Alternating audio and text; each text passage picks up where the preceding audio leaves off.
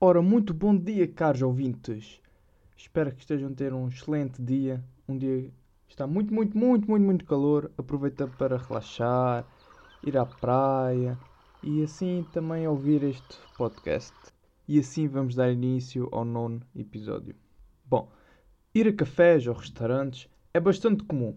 O que não é comum é pedir coisas fora do normal, que é o caso da tosta mista sem queijo. Este conceito, se é que se pode chamar de conceito, surge apenas em situações sazonais, principalmente no período do verão, que é trazida pelo pessoal do norte do país. Na prática, é quando o cliente pede especificamente uma tosta mista sem queijo. Olha, se faz favor, quando puder, tragam uma tosta mista sem queijo.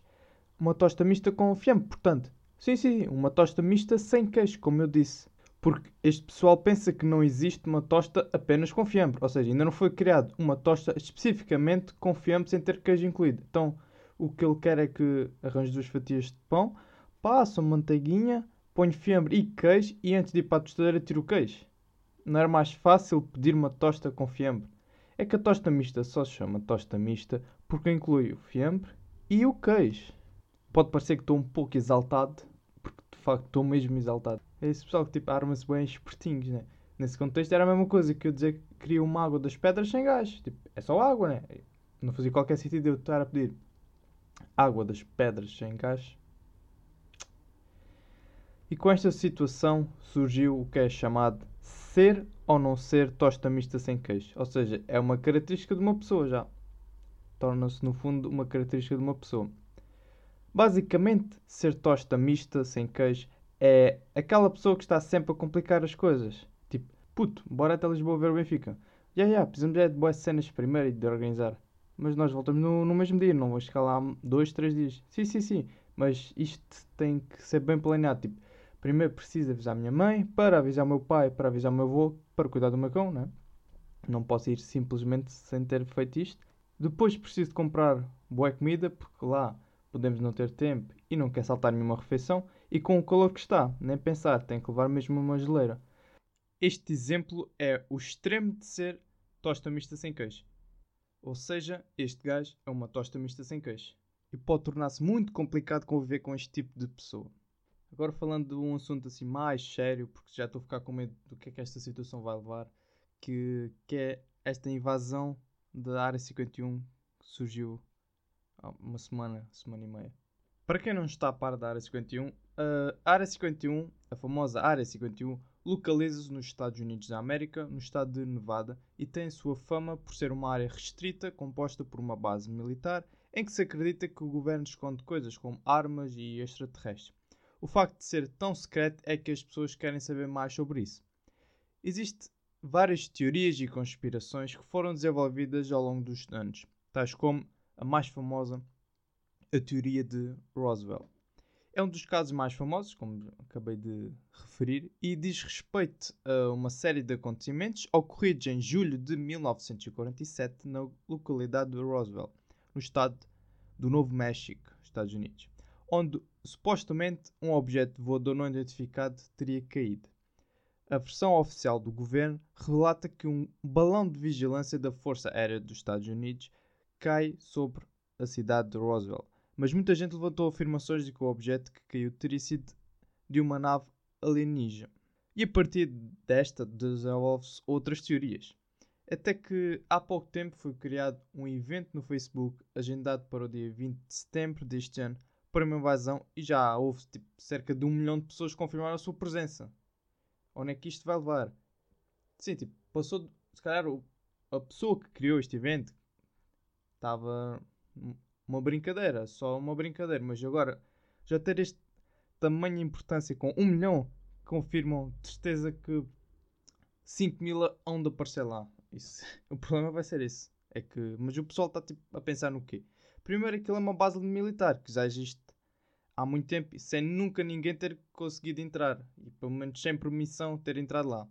Mesmo que apareçam esses tais 10 mil, 5 mil pessoas, os militantes têm autorização para matar sem qualquer hesitação. E eles têm materiais para isso. Têm tanques, têm toda a ma maquinaria possível para eliminar as pessoas que tentarem entrar.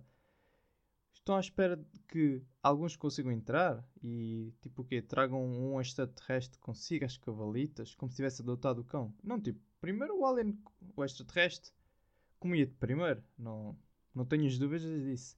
Eu, porque eu suponho logo que eles, tipo, têm 2 metros e meio, devem ser prontos para atacar. São, tipo, os animais que, hum, pronto, autoprotegem-se em sua própria proteção.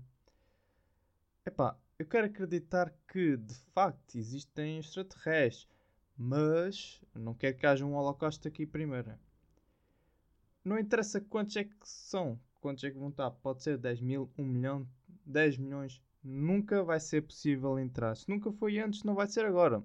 E ainda por cima, como foi espalhado isto pelo Facebook, o pessoal de lá também sabe que vai haver essa invasão e vai se proteger ainda mais. Por isso não tenham qualquer dúvidas.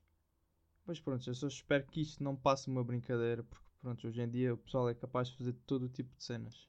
Sim, não, não, não vou negar que não era fixe ver um alien nascido lá, todo mocado ou o que fosse. Epá, mas. Não sei. Quando for o dia certo, nós haveremos descobrir. Provavelmente, epá, provavelmente não tem nada especial lá dentro. Porque nunca ninguém. Porque é aquilo, tipo, o pessoal esteve lá dentro. Nunca.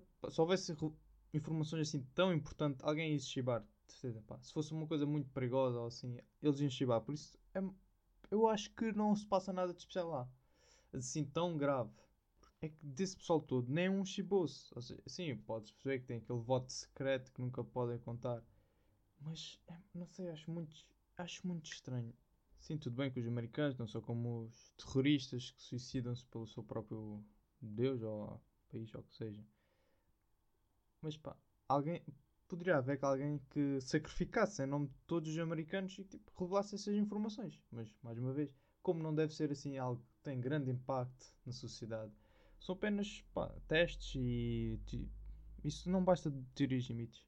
Na minha curta opinião, claro, que não conta para nada.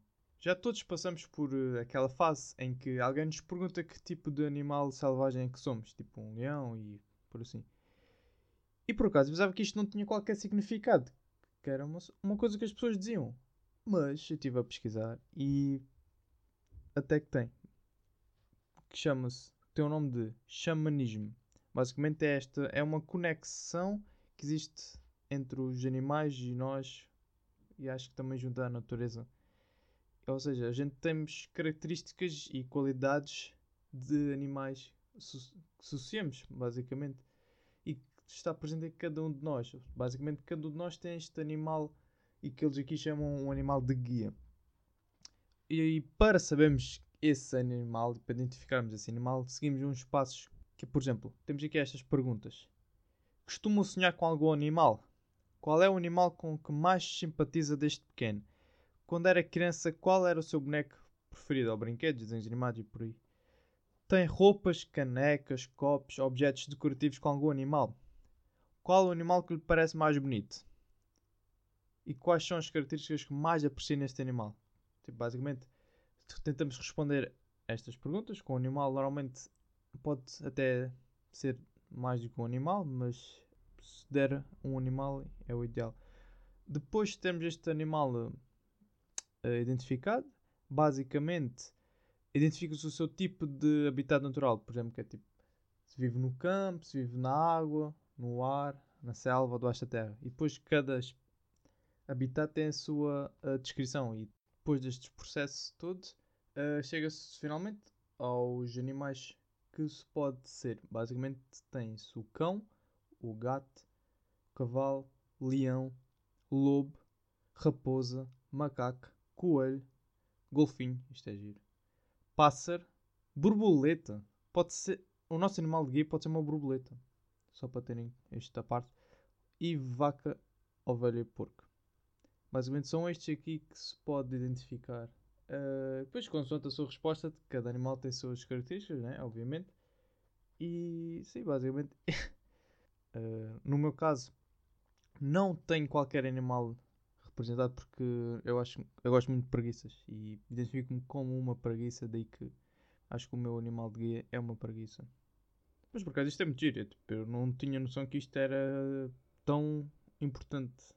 Pronto, não é importante, né? Mas tem sua relevância.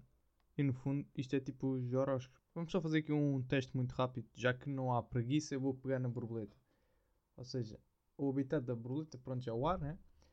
Ele diz que é uma pessoa que vive sobretudo ao nível das suas ideias. Assim, até aqui tudo bem. A liberdade é o seu bem mais precioso. Não gosto de sentir preso a compromissos. Isto já, está, já não está a bater certo. Pá, porque é que eu não me surpreendo com essas cenas? Pá? Mas o pessoal acredita nestas cenas. Por isso, sim, sim, pode ser que resulte com vocês. Comigo nunca resultou, como horóscopos nunca resultou. Mas pronto, vamos continuar. É imaginativo e versátil e está sempre em busca de novas informações. Bateu certo mais uma vez.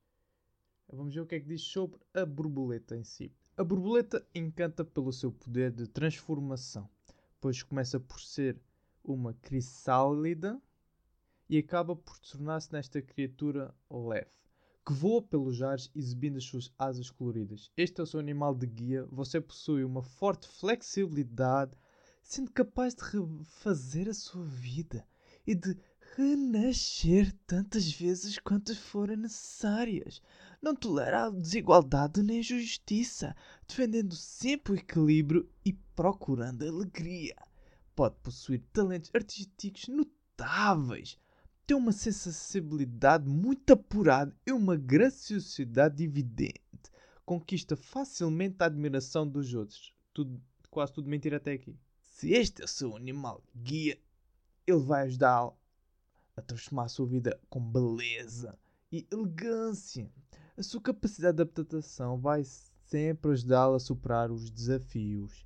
E daqui fala a Maria Helena.